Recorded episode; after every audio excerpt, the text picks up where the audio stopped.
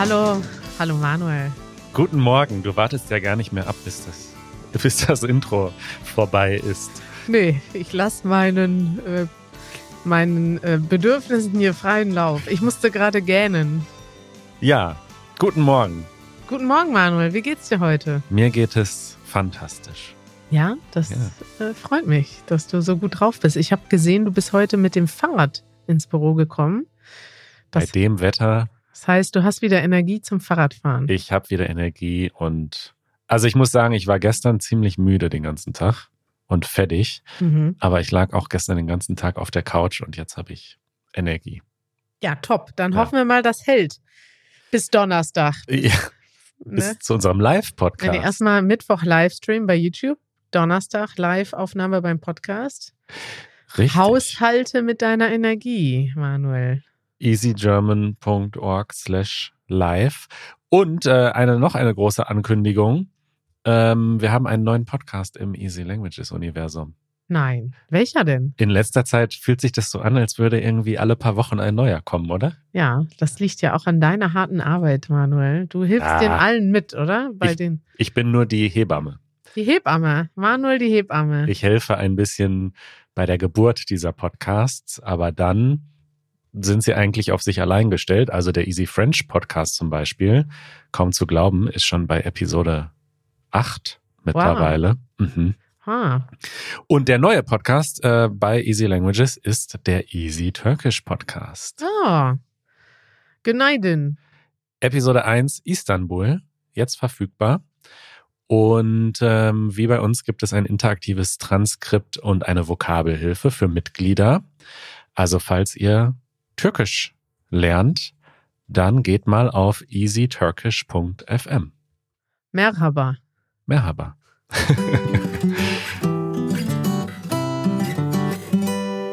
Manuels Manual. Du hast dir wirklich den schönsten, die schönste Musik ausgesucht, ne? Für die, für deine, dein Abgenörde hier, Manuel. Habe ich mir extra aufgespart. Ich freue mich. Was hast du denn heute für uns mitgebracht? Was lernen wir heute von dir, Manuel? Heute nur ein kleiner Trick, den ich selbst gemerkt habe, wie gut der ist. Und zwar war das am Freitag, letzte Woche Freitag. Da hatte ich so einen Tag, ich hatte wahnsinnig viel auf meiner To-Do-Liste, so ganz, ganz viele einzelne Punkte und alles relativ langweilig. Also jetzt hier Geheimnis, auch wir machen manchmal langweilige Echt? Sachen. Ja, ich nie. nee. Nein. Es waren ganz viele so administrative Sachen, Dinge, die ich irgendwie einstellen musste, irgendwelche Anfragen, die ich beantworten musste. Also alles so, sag ich mal, Sachen, auf die ich nicht so viel Lust hatte. Ja. Und ich habe richtig gemerkt, morgens, ich hatte so gar keine Motivation irgendwie. Und ich habe so richtig gemerkt, so dieses Risiko, boah, ich könnte jetzt den ganzen Tag mich ablenken mit anderen Sachen. Und am Ende, ich, ich habe dann richtig, ich konnte war doch richtig, auch dein Wochenende, also ist doch auch okay. Sich nein, Freitag, das so. war schon noch Arbeitstag. und ähm, ich habe so richtig, kennst du das, wenn man so richtig die Zukunft sehen kann? Ich habe mich so richtig gesehen, also es war so 10 Uhr morgens und ich habe richtig gesehen vor meinem inneren Auge, wie es irgendwie so 18 oder 19 Uhr ist und ich total unglücklich bin, weil der Tag unproduktiv war. Ja. Und dann habe ich mir gedacht, das gilt es zu verhindern. Wie schaffe ich das trotz Müdigkeit und wenig Motivation, jetzt einen guten Tag daraus zu machen. Disziplin war die Antwort beendet. genau, aber wie habe ich diese Disziplin geschafft? Das ist jetzt mein, äh, mein Tipp für heute. Mhm. Und wir haben ja letztens nämlich schon mal darüber gesprochen, da hast du mich gefragt, gibt es Dinge, wo du versuchst, deinen eigenen Rekord immer zu brechen? Ja. Ja, bei, da ging es so um Spiele und so. Zauberwürfel. Genau. Und was ich gemacht habe, ich bin durch meine To-Do-Liste gegangen und habe für jeden Task eine versucht, realistische Einschätzung zu ja. geben, wie lange ich dafür brauche. Und habe die dann markiert mit Tags. habe dann gesagt, 10 Minuten, 20 Minuten, 30 Minuten, eine Stunde. Immer so, wie ich realistisch glaube, wie lange ich dafür brauche. Und dann habe ich mir gesagt, ich mache jetzt einen Task nach dem anderen. Nach jedem Task gönne ich mir eine kurze Pause und geh zum Kühlschrank und ess was oder mach halt, also ich habe mir immer, ich habe mir das so eingeteilt. und ich habe versucht, dann diese Einschätzung zu unterbieten.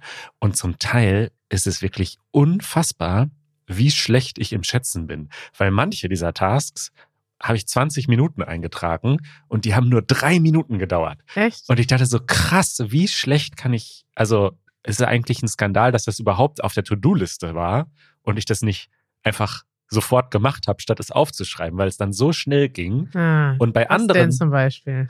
ah, weiß ich nicht, irgendeine Server-Einstellung für den Easy Turkish Podcast, damit die URL funktioniert, solche Sachen. Ja, okay. Und andere Sachen wiederum haben dann länger gedauert. Da habe ich dann eine Stunde eingetragen und die haben dann am Ende zwei Stunden gedauert.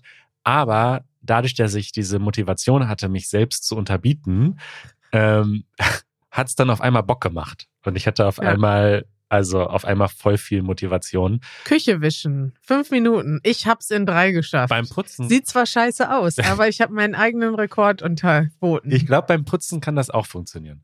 ja, Ja, Ne? und ich hatte mir dann auch noch vorgenommen, dass ich um 17 Uhr Feierabend mache. Ich habe dann trotzdem am Ende bis 20 Uhr gearbeitet, aber auch, weil ich dann plötzlich Lust hatte. Also das ist mein Tipp für heute. Äh, einschätzen, wie lange man glaubt zu brauchen und dann versuchen, sich zu unterbieten. Das ist ein Top-Tipp. Das habe ich bisher nicht gemacht. Was ich aber mache, wenn ich so ähnliche Motivationsprobleme habe, ist, dass ich sage, okay, ich muss immer, ich sage mir immer eine Anzahl von Dingen, die ich schaffen muss, Ja, bis ich dann was anderes machen kann. Also ich sage immer, also wenn ich merke, ich lenke mich ab und ich habe gerade ein tolles Video auf YouTube gefunden, das ich gerne gucken will, statt zu arbeiten, dann sage ich, okay, drei Sachen von der To-Do-Liste und dann kannst du Ja. das Video gucken.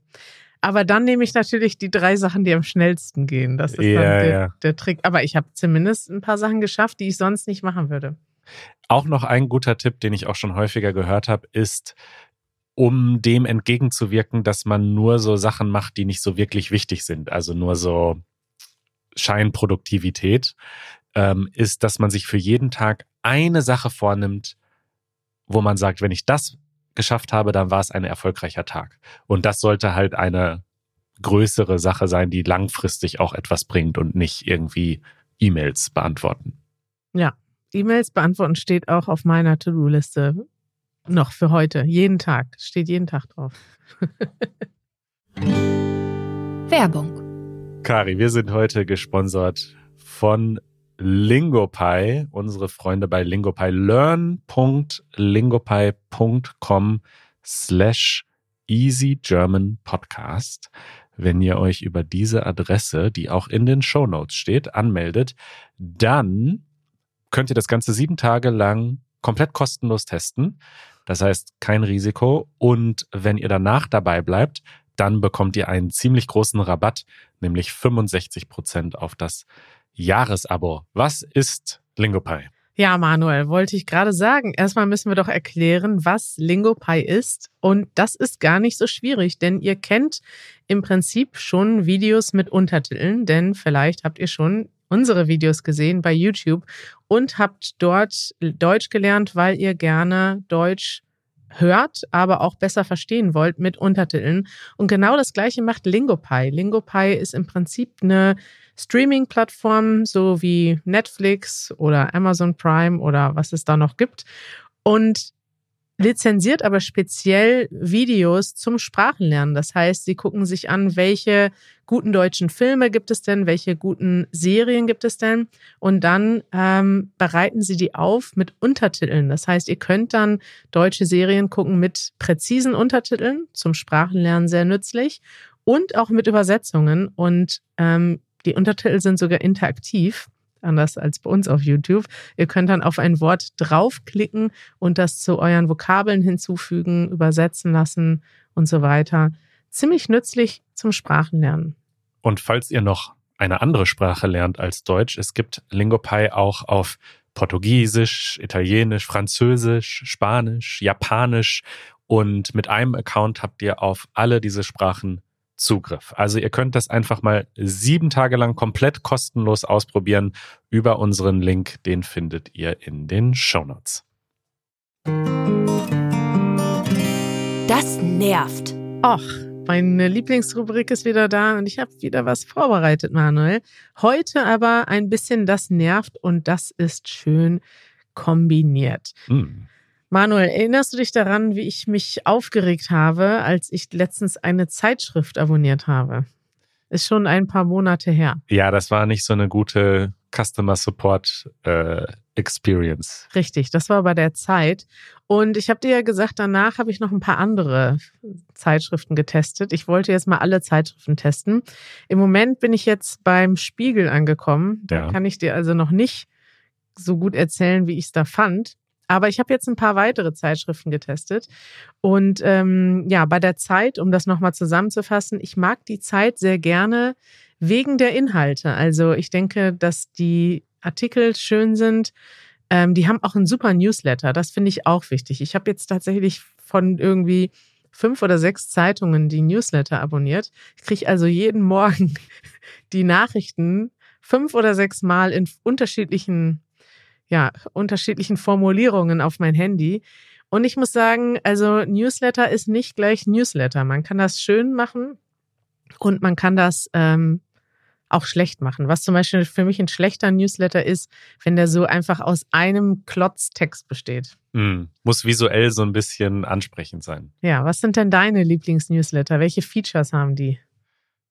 Oh, ich lese sehr wenige Newsletter. Echt? Ich dachte, du wärst so ein Newsletter-Junkie. Nee, also ich probiere oft Newsletter aus, aber äh, die Newsletter, die ich lese, allerdings alle auf Englisch, sind Money Stuff von Bloomberg. Das Mhm. ist wirklich äh, ein, also um deine Frage zu beantworten, er ist einfach witzig. Er ist einfach Den gut habe zu ich lesen. angefangen zu lesen, weil du ihn mir empfohlen hast. Ich fand den aber manchmal witzig, aber oft zu, zu langer Text. Ich lese den nicht. Das muss man dazu sagen. Ich, also es gibt keinen Newsletter, wo ich jedes Wort lese. Also ich Ja. überfliege die und gucke, ist da was Interessantes drin.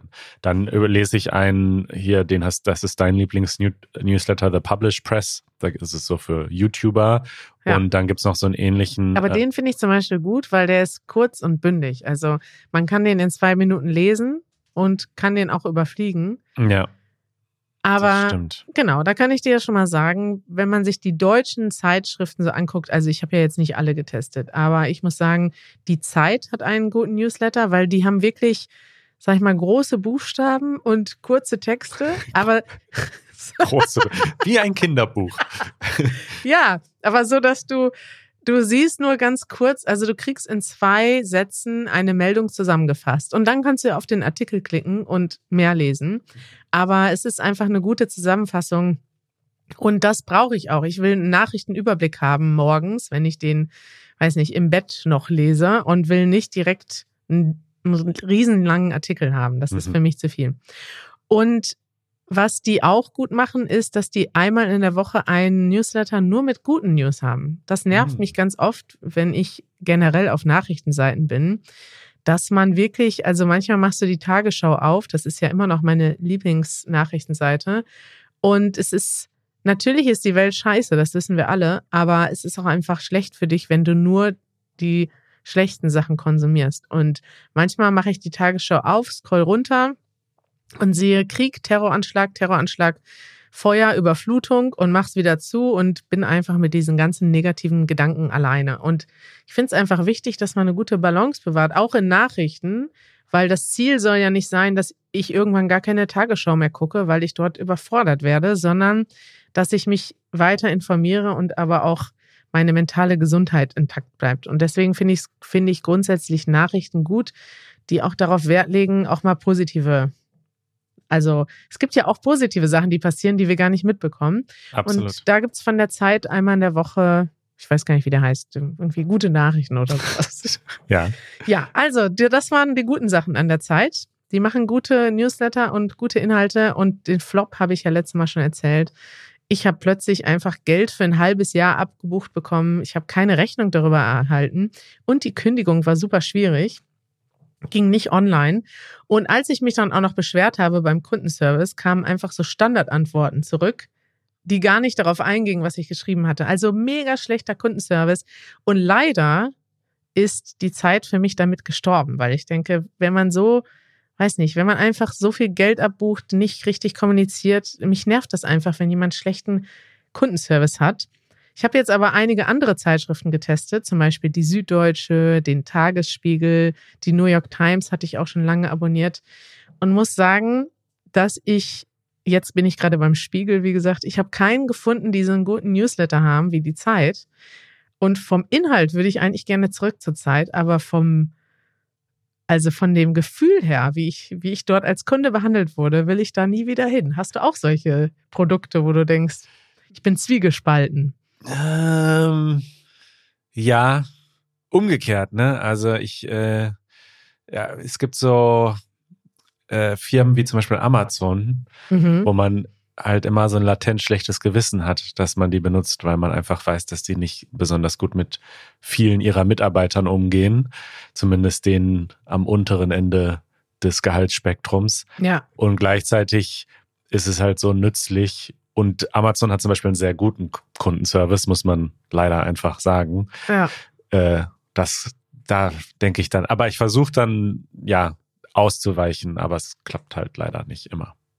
Ja, das stimmt. So geht mir das auch bei Amazon. Ähm, tja, ich bin noch nicht wirklich, ähm, mir ist noch nicht so ganz klar, wo die Reise hingeht. Ich teste mal weiter. Vielleicht finde ich ja noch jemanden, der auch gute Newsletter hat, gute Inhalte ja. hat und guten Kundenservice. Ähm, ich kann noch mal ganz kurz vielleicht ein weiteres Negativbeispiel durchgehen. Die Süddeutsche Zeitung war eigentlich ganz gut. Ähm, es gibt dort viele verschiedene Abos, das finde ich nervig. Ähm, aber insgesamt fand ich's, habe ich es irgendwann wieder gecancelt, weil ich es dann doch nicht so oft gelesen habe. Die New York Times, Manuel, die habe ich, ähm, liest du die zufällig? Ähm, ich höre ihren täglichen Podcast fast ah, jeden Tag, mhm. The Daily. Und ich bin äh, Wirecutter. Äh, Leser, das gehört ja mittlerweile zur New York Times. Ja. Mittlerweile gibt's auch eine Bezahlschranke, also auch nur drei kostenlose Artikel im Monat oder so. Und New York Times Artikel lese ich eigentlich nur, wenn ich einen Link sehe auf Twitter oder so, ja. Okay, verstehe. Ja, Wirecutter ist nützlich für dich, weil irgendwo müssen deine ganzen Tipps und Tricks ja herkommen. Ja. Und da liest du also immer, das ist quasi deine englische Version zum Stiftung, Stiftung Warentest. also du liest Pro Produktreviews nicht nur auf Deutsch, sondern auch auf Englisch. Ist das richtig? richtig? Ja. Damit du uns hier demnächst wieder mit nützlichen Tipps ähm, ja. Ja, pass auf. Also ich habe die New York Times schon sehr lange abonniert und war eigentlich zufrieden, aber weil ich jetzt gerade so viele Zeitschriften teste und nicht alle lesen kann, wollte ich mich da mal für eine Zeit abmelden. Ja, jetzt geht das aber nicht. Ich war da auf der Website, sehe dort meinen Account, aber da steht jetzt kein Cancellation-Button oder sowas, ne? Ja. Ja, was muss man machen? Man muss entweder chatten oder anrufen, um dort sein Abonnement ich wollte es ja nicht mal für immer canceln, ich wollte es einfach pausieren, aber trotzdem geht das nicht. So, dann startet also so ein Chat. Also anrufen habe ich gesagt, mache ich noch weniger. Ich will nicht am Telefon belabert werden, dass ich da noch länger bleibe. Also habe ich gechattet und einfach reingeschrieben, bitte, ich möchte canceln, könnt ihr bitte mein Abo canceln. Auf Deutsch. Ja, auf Englisch. Okay. Ja, das war äh, zu einer Uhrzeit, also ich weiß nicht, wo die Person saß, aber es war gestern Morgen, also in den USA war es eigentlich Freitagnacht, hat aber trotzdem geklappt. Und ähm, dann hat die Person mit mir zu diskutieren angefangen. Also die hatten natürlich ihre Standardtexte, die haben geschrieben, ah, das ist aber schade, dass du cancelst, können wir dich noch irgendwie überreden? Ich, nein, ich möchte canceln. Dann, ich habe das hier mal rausgeschrieben, kriege ich eine Antwort nochmal. Ich habe ja schon zweimal gesagt, dass ich canceln wollte. Okay, no worries, I understand. I don't mean to sound pushy, but keep in mind that if we cancel your subscription, you'll be missing out unlimited access to all our published articles from 1851 until now. Podcasts as well, bla bla bla. Und das ging dann noch weiter, was da alles mit drin ist. Und ich, ich schreibe nur so zurück, ja, das ist aber ziemlich pushy hier. Ich will canceln. ja. Und dann hat sie oder er nochmal geschrieben und ähm, ja, das hat mich wirklich angenervt. Und zwar so sehr, dass ich jetzt denke, ich wollte eigentlich nur die New York Times pausieren, aber vermutlich komme ich nie wieder zurück zu euch, weil das nervt. Richtig, oder? Aus Prinzip. Ja. Schön. Diese schlechte Erfahrung war natürlich jetzt gestern in den USA oder vorgestern hat die stattgefunden. Die New York Times ist ein amerikanisches Medium.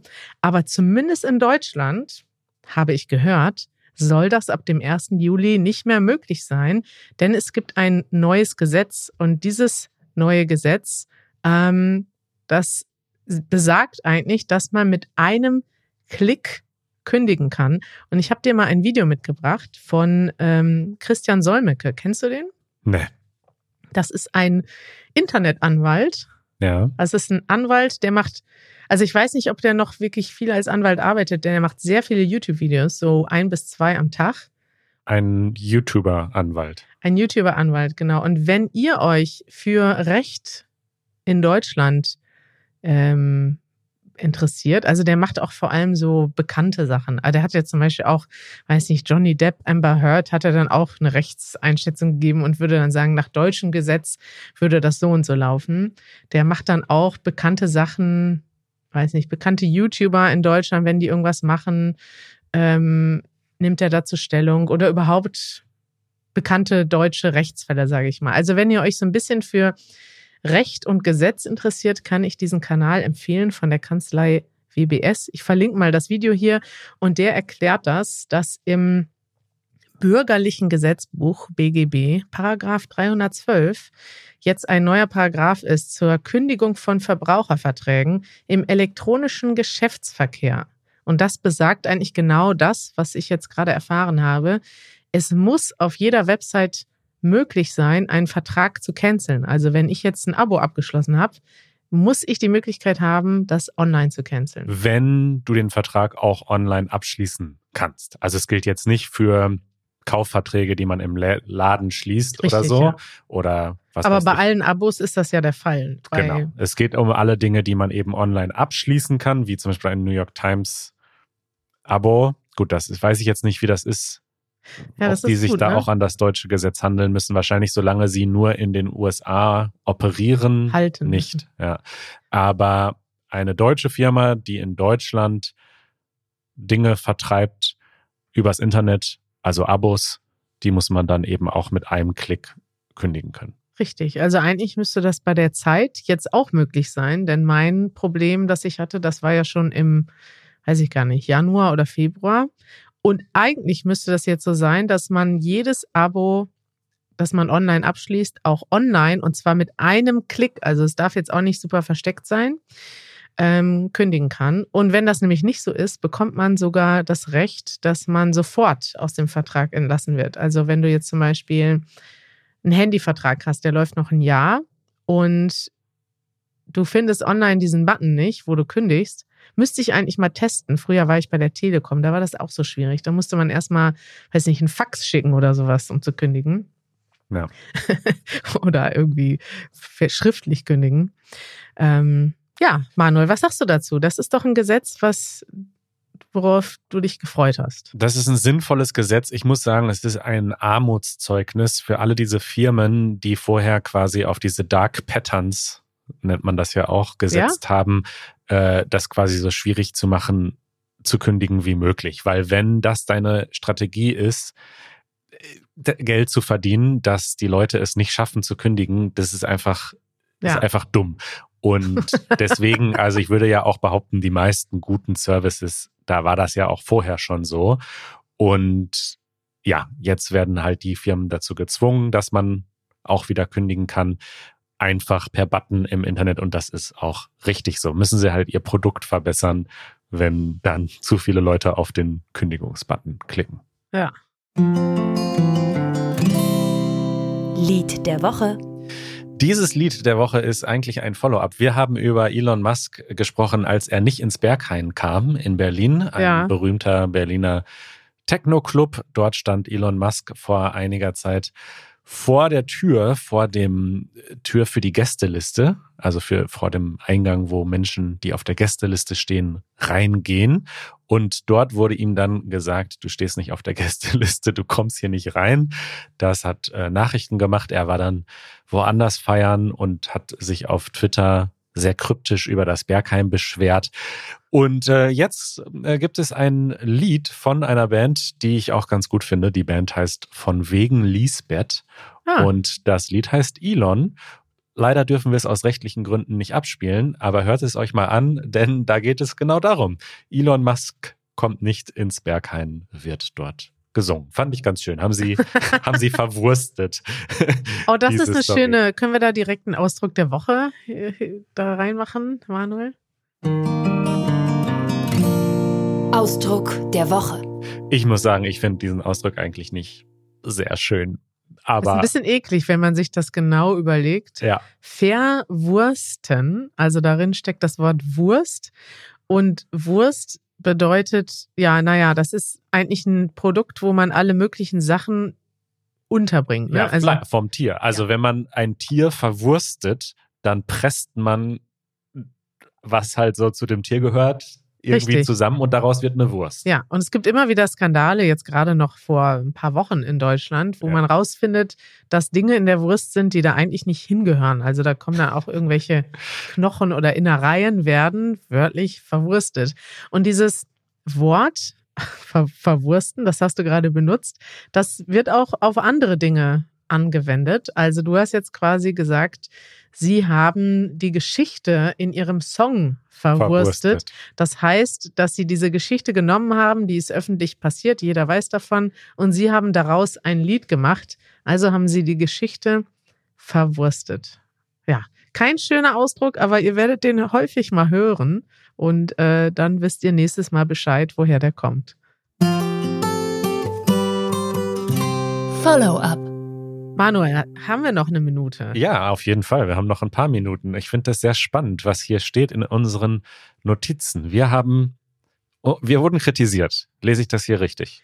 Ähm, ja, sozusagen. Wir haben gestern eine Nachricht bekommen auf Instagram von Rachel. Liebe Grüße. Und sie hat uns eine lange Nachricht geschrieben darüber, dass wir das Wort Learning falsch benutzen. Hm, Denn das ist ja ein gutes Learning. das ist ein gutes Learning, richtig.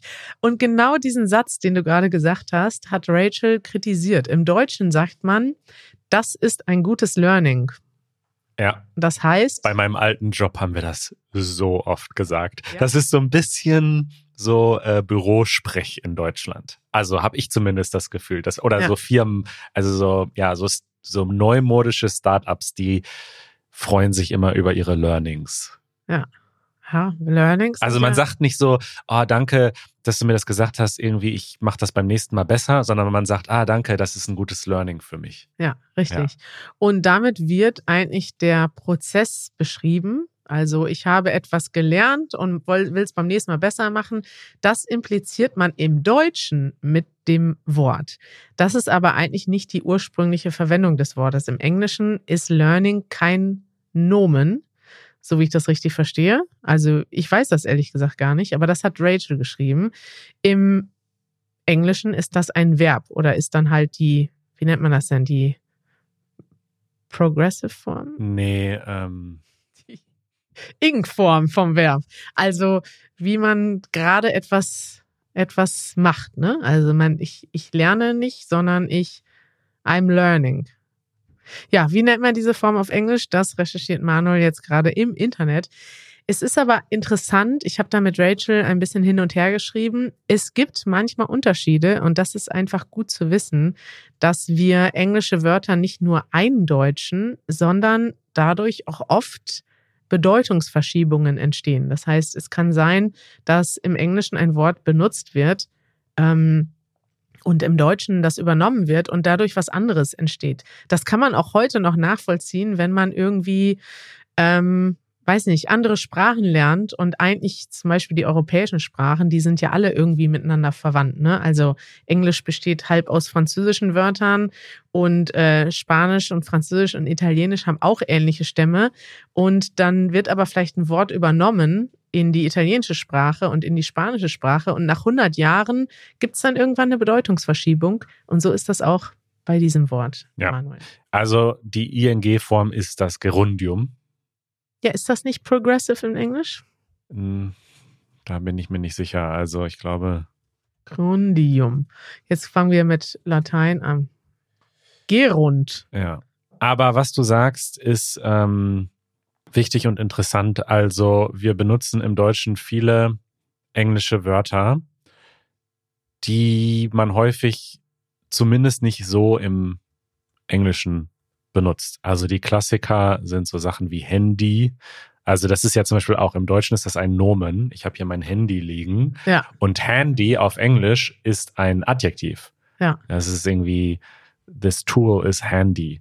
Aber ja, das, das ist dann ein sogenannter Scheinanglizismus. Richtig. Ich habe dir hier noch eine ganze Liste hinzugefügt, die werden wir euch auch in die Show Notes packen mit Scheinanglizismen. Also das sind, das sind allerdings jetzt nochmal eine spezielle Kategorie. Das sind Wörter, die es im Englischen teilweise gar nicht gibt oder die, naja, im Englischen haben die auf jeden Fall eine ganz andere Bezeichnung. Ja. Und dann im Deutschen sind die eingeführt worden. Man weiß nicht so genau, woher sie kommen, aber sie haben eigentlich, das englische Wort hat damit nicht so viel zu tun. Ja, eine, also es gibt zwei, die, die ich besonders krass finde immer. Das eine, das höre ich auch oft in unserer Arbeit. Ähm, und zwar gibt es auf Englisch den Video oder den Fotoshoot. Ja. Und wir sagen aber Shooting. Und manchmal in unseren Calls, wenn wir die ganze Zeit reden über irgendwelchen Shooting, also wann machen wir das Shooting, aber ein Shooting auf Englisch ist im Normalfall, glaube ich, eher etwas, wo Schüsse fallen, wo Menschen mit Waffen aufeinander schießen. Ja. Und wir sagen halt Shooting dazu, aber auf Englisch ist es ein Fotoshoot oder Videoshoot. Ah, das ist gut zu wissen. Und noch krasser finde ich Public Viewing. Public Viewing auf Deutsch gibt es zur Fußball-WM oder zur Fußball-EM, wenn alle vorm Brandenburger Tor stehen und auf einer riesigen Leinwand gemeinsam das Fußballspiel anschauen, weil es eben ein Public Viewing gibt. Aber zumindest in Amerika ist ein Public Viewing ein offener Sarg bei einer Beerdigung. Ja. Das heißt, wenn dann nochmal alle so am Sarg vorbeilaufen und sich bei der Person, die gestorben ist, verabschieden, das ist ein Public Viewing. Ja, wir gucken dann Fußball beim Public Viewing. Es Ja. gibt hier noch ganz weitere Sachen auf der Liste. Das finde ich ganz, äh, ganz gut. Oh, ich sehe gerade ein, eins ist ein toll. Ja. Cornern. Ich wusste gar nicht, dass Ah. das im Englischen, ich wusste auch gar nicht, woher das kommt. Im Deutschen ist das ein Slang für Trinken an der Straßenecke oder Trinken von einem Späti, heißt Cornern. Aber ich glaube nur in bestimmten Regionen von Deutschland. Und im Englischen ist das ein Börsenjargon. Großkäuf, durch Großkäufe Marktenge herbeiführen, Kurssteigerungen verursachen. Das ist Cornern. Verrückt. Ja. Tolle Liste, werden wir verlinken in den Show Notes. Schaut euch die mal an. Und da würde ich doch sagen, haben wir viele, äh, viel gelernt heute. Gute Learnings. Ja, viele gute Learnings, wieder ein buntes Potpourri der Themen und der guten Laune, Manuel. Ja, und wir hören uns äh, wieder am Donnerstag vor Publikum. Und Samstag, Und Samstag könnt ihr es dann nachhören, Könnt falls ihr- ihr nicht mit dabei seid hier in Berlin. naja, die meisten von euch werden nicht dabei sein, das ist auch okay.